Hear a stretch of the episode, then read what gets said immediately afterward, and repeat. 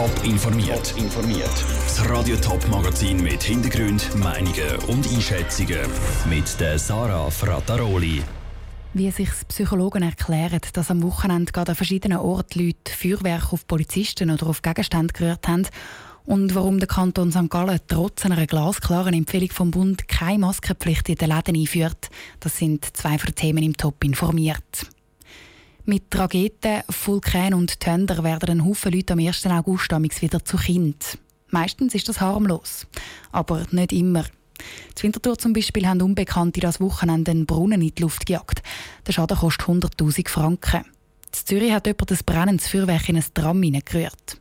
Und in Gossau im Kanton St. Gallen hat ein junger Mann mit einem Böller sogar einen Polizist abgeschossen. Was bringt die Leute zu solchen Aktionen? Ist es einfach jugendlicher Leichtsinn oder steckt mehr dahinter? Lucia Niffeler hat bei Psychologen angefragt. Es kann Neugier sein, mit Böller auf den Brunnen schiessen. Meistens ist es aber vor allem Gedankenlosigkeit, ist der Kinder- und Jugendpsychologe Philipp Ramming sicher. Man sich nicht können überlegen, was das ist und es ist Spaß an der Wirkung. Also Böller, das ist wirklich etwas, so eine Wirkung hat, das Stage explodiert, das hat mit der Sprengkraft und natürlich dann läuft etwas. Es kann auch aus der Gruppendynamik herauskommen. Wer kommt am weitesten oder höchsten? Der Psychologe Thomas Estermann sieht noch einen anderen Grund. Ideenlosigkeit, die Leute haben zu wenig Ideen, was sind denn gute Schwäche, die wirklich lustig sind, oder was ist denn ein guter Blödsinn? Wie kann man das Bedürfnis nach Unvernunft auf eine ungefährliche, undestruktive, kreative Art umsetzen?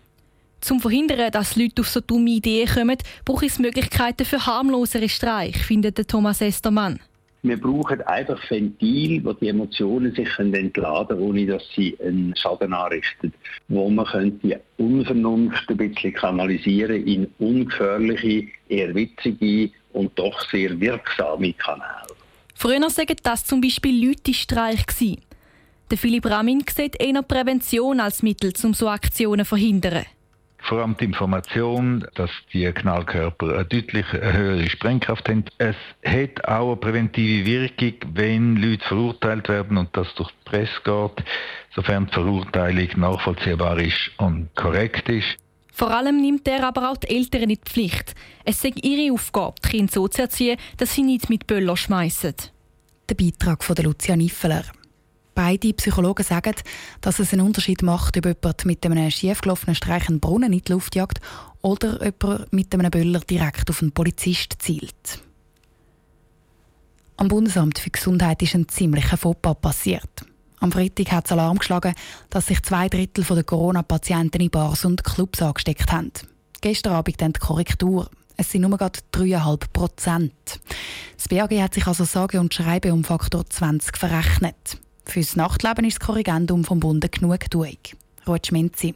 Clubs, Bars und Discos haben in der Corona-Krise nicht einfach. Zuerst eine Woche lang müssen zu haben und jetzt dürfen es maximal 300 Leute reinlassen. Bei der Schweizer Bevölkerung ist die Angst, sich irgendwo im Ausgang anzustecken, immer noch recht gross. Da hat es natürlich nicht geholfen, wenn der Bund auch noch falsche Zahlen zu der Ansteckungsort veröffentlicht, sagt Alex Flach, der unter anderem die Medienarbeit für das Zürcher Hive macht. Die viel zu hohen Zahlen haben ihn schockiert. Ich habe zufälligerweise vor einer Woche die Zahl selber ausgerechnet. Bei, äh, für die Gesamtzeit seit der ersten Lockerung auf eine Zahl von 1,1 Prozent. Und bei weitem nicht die 300 irgendwas, was das Pakt dort durchgegeben hat. Und mein erster Eindruck ist einfach, wow, dass, dass irgendetwas kann nicht stimmen. Irgendjemand hat da wirklich missgebaut. Dass der Bund bei den Zahlen zu den häufigsten Ansteckungsorten zurückkrebsen zeigt auch, dass Clubs beim Umsetzen der Schutzmaßnahmen vieles richtig machen. Ähnlich ist es am Alexander Bücheli von der Zürcher Bar- und Clubkommission gegangen. Auch er hat die falschen Zahlen schon am Freitag angezweifelt. Ob es aber wegen diesen Zahlen am Wochenende weniger Leute in die Bars und Clubs gezogen hat, ist schwierig zu beurteilen. Da fehlen jetzt weit Daten dazu. Was aber klar ist, ist, dass die Veröffentlichung von diesen Zahlen dazu geführt hat, dass mit dem Finger auf uns gezeigt wird und dass sowohl Mitglieder wie auch der Verband von Leuten beschimpft worden sind. Genau darum sagt die Zusammenarbeit zwischen den Bars und Clubs und dem Bund umso wichtiger. Das fordert der Alexander Büchel schon seit dem Mai. Bis jetzt haben es trotz mehrerer E-Mails an das Bundesamt für Gesundheit noch nichts gehört. Bar- und Clubkommission hofft aber, dass auch das BAG zu so einer Zusammenarbeit bereit ist. Ruth Schminzi hat berichtet. Neben dem Bundesamt für Gesundheit nehmen die Bars und Clubs auch die Kantone die Pflicht. Dass sich laut der korrigierten Zahlen nur wenig Menschen im Ausgang anstecken, zeigt nämlich, dass die Verschärfung der Massnahmen bei den Clubs nicht gerechtfertigt ist. Also wie zum Beispiel im Kanton Genf, wo die Clubs das Wochenende wieder ganz zugemacht haben. Oder auch in Luzern, wo nur 100 statt 300 Leute in die Lokale dürfen. Und wir bleiben gerade noch beim Bund und seiner Kommunikation rund ums Coronavirus. Letzte Woche hat er neben den Ansteckungszahlen für Clubs und Bars auch eine glasklare Empfehlung an die Kantone herausgegeben. Nämlich, dass sie den Läden eine Maskenpflicht einführen sollen. Der Kanton St. Gallen wird jetzt als erster Kanton aktiv.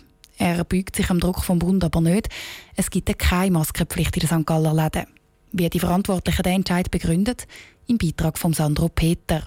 Im Kanton St. Gallen stecken sich jeden Tag fünf bis zehn Leute mit dem Coronavirus an. Und das seit Wochen. Die Zahlen sind also stabil. Darum findet der Kanton, es braucht keine Maskenpflicht in den Läden, trotz Empfehlung vom Bund. Der St. Galler Regierungsrat Bruno Damann bindet den Betrieb im Kanton sogar ein Kränzchen und will sie nicht weiter geißeln.